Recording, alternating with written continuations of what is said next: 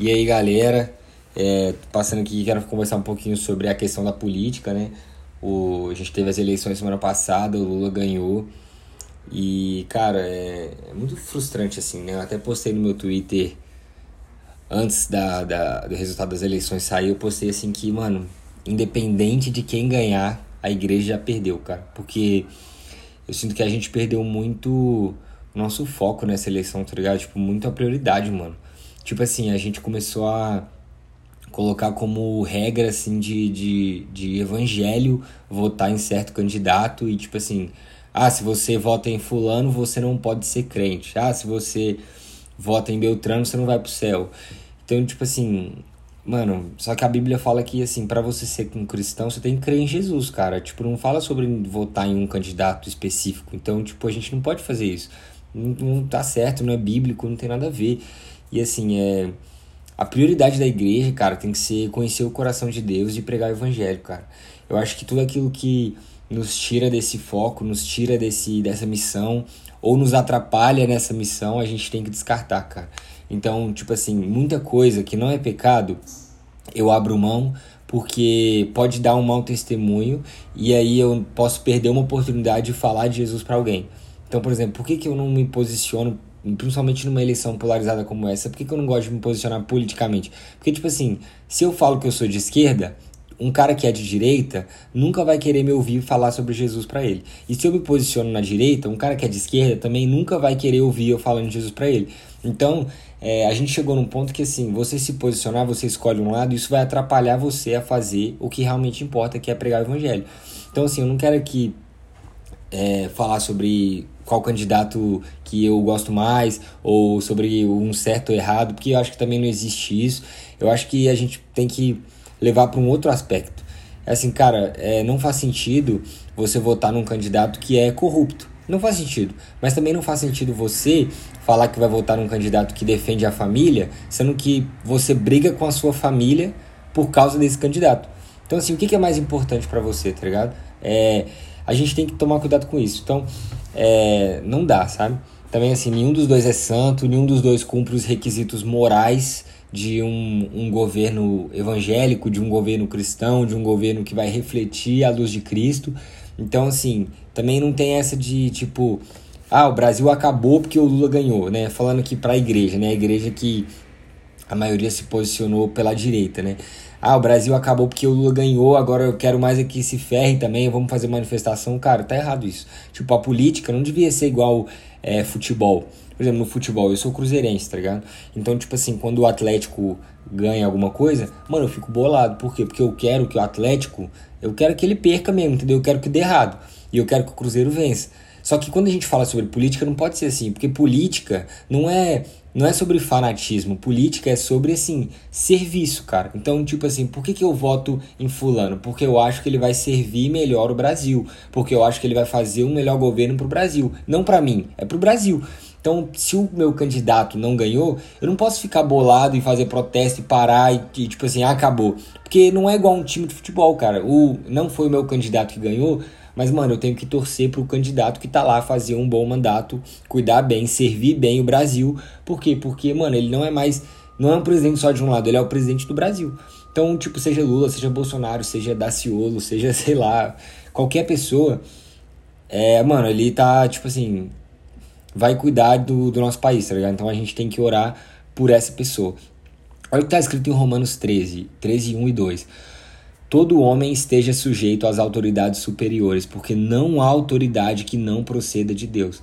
E as autoridades que existem foram por ele instituídas, de modo que aquele que se opõe à autoridade resiste à ordenação de Deus, e os que resistem trarão sobre si mesmo condenação. Então tô falando aqui que não existe autoridade que não vem de Deus. Então, mano, se o Lula vai ser o presidente do Brasil por próximos quatro anos, cara, o povo escolheu e Deus permitiu, porque não existe autoridade que não procede de Deus. Tá falando aqui que se você se opõe à autoridade, você resiste à ordenação de Deus. Então, cara, se você tá falando que Deus tá errado, você tá indo contra algo que Deus permitiu, cara.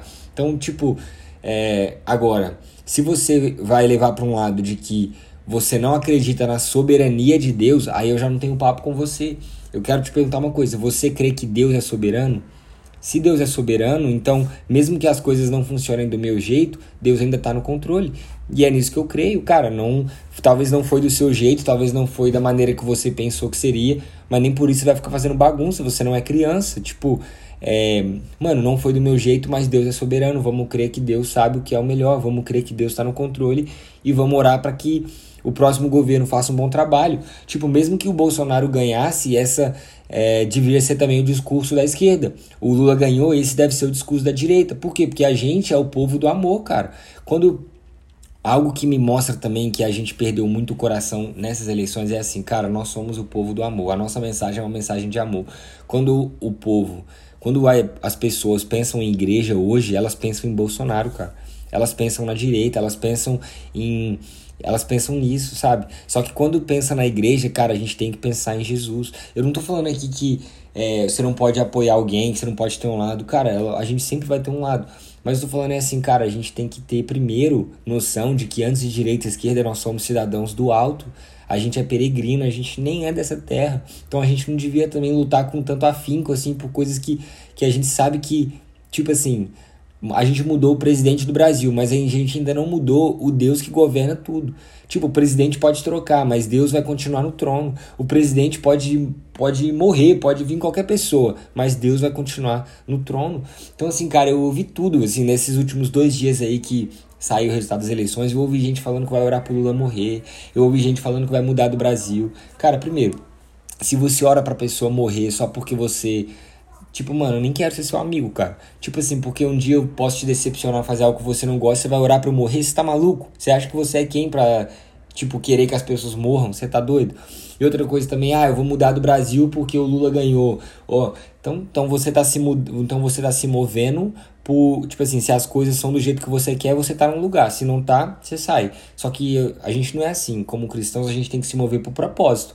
Eu, eu entendo que o meu propósito não está debaixo do governo do Bolsonaro, o meu propósito está no Brasil. Então eu não vou mudar porque o governo mudou, eu vou continuar no Brasil, tá ligado? A gente se move por propósito e não por proposta. Então tem que ficar esperto nisso.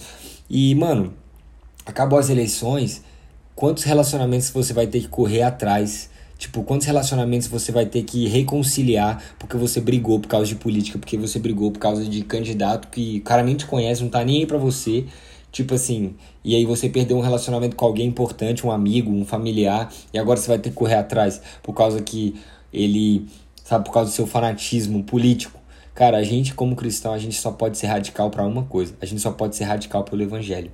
Cara, se você mora numa casa há anos e ninguém sabe que você é cristão, mas em época de eleição todo mundo sabia que você ia votar no Bolsonaro ou no Lula, porque você coloca faixa na janela, porque você fica falando para todo mundo, isso mostra onde está seu coração. Nunca falou de Jesus para ninguém, mas fala do candidato para todo mundo. Sabe, nunca postou um versículo na internet, mas fica postando foto do candidato o dia inteiro. Nunca é mandou um, uma oração para alguém, mas fica colocando a foto de perfil com a foto do candidato, fica saindo na rua, não sai na rua para falar de Jesus, mas sai na rua para parar a avenida, sai na rua para ficar fazendo para seguir fulano. Gente, não dá, entendeu? Não dá. Nosso coração, nossa prioridade é conhecer o coração de Deus e pregar o evangelho. Conhecer o coração de Deus e pregar o evangelho.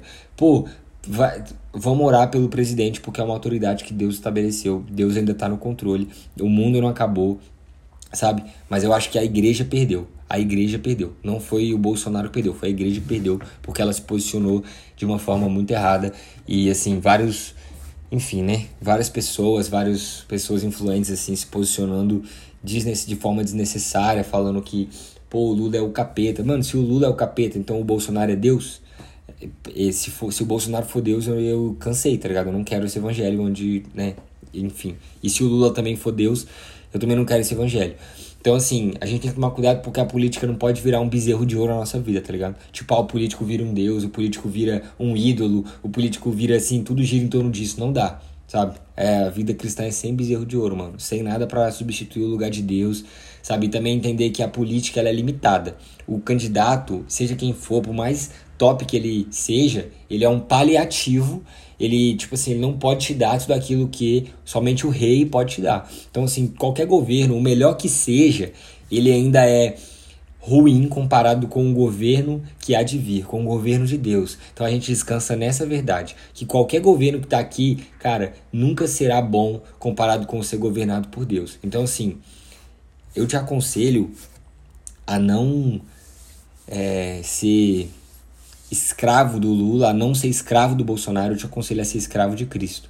Porque Deus colocou os caras lá para mostrar que somente o governo de Deus é um governo que vale a pena. Então a gente tem que descansar o nosso coração nessa verdade. E é isso que eu falei pra caramba, 10 minutos. Mas é isso, tipo. Mano, nem direita e esquerda, a gente é do alto, tá? Deus te abençoe. Cuidado, cara. Guarde seu coração. Você tem que ser do povo da paz, da reconciliação, do amor. Então dá uma segurada, sabe? Todo mundo tá com um ânimo, uma flor da pele. Esses dias até entrei numa treta no Twitter lá, falei besteira, o povo ficou maluco.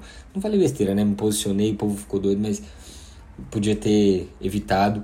Mas de qualquer forma, a gente tem que tomar cuidado e lembrar que nós somos o povo do amor e não o povo da bagunça e não o povo do da rebeldia. A gente é o povo da paz, o povo do amor, o povo da reconciliação. Deus te abençoe, se cuida e conheça o coração de Deus, cara, e prega o evangelho.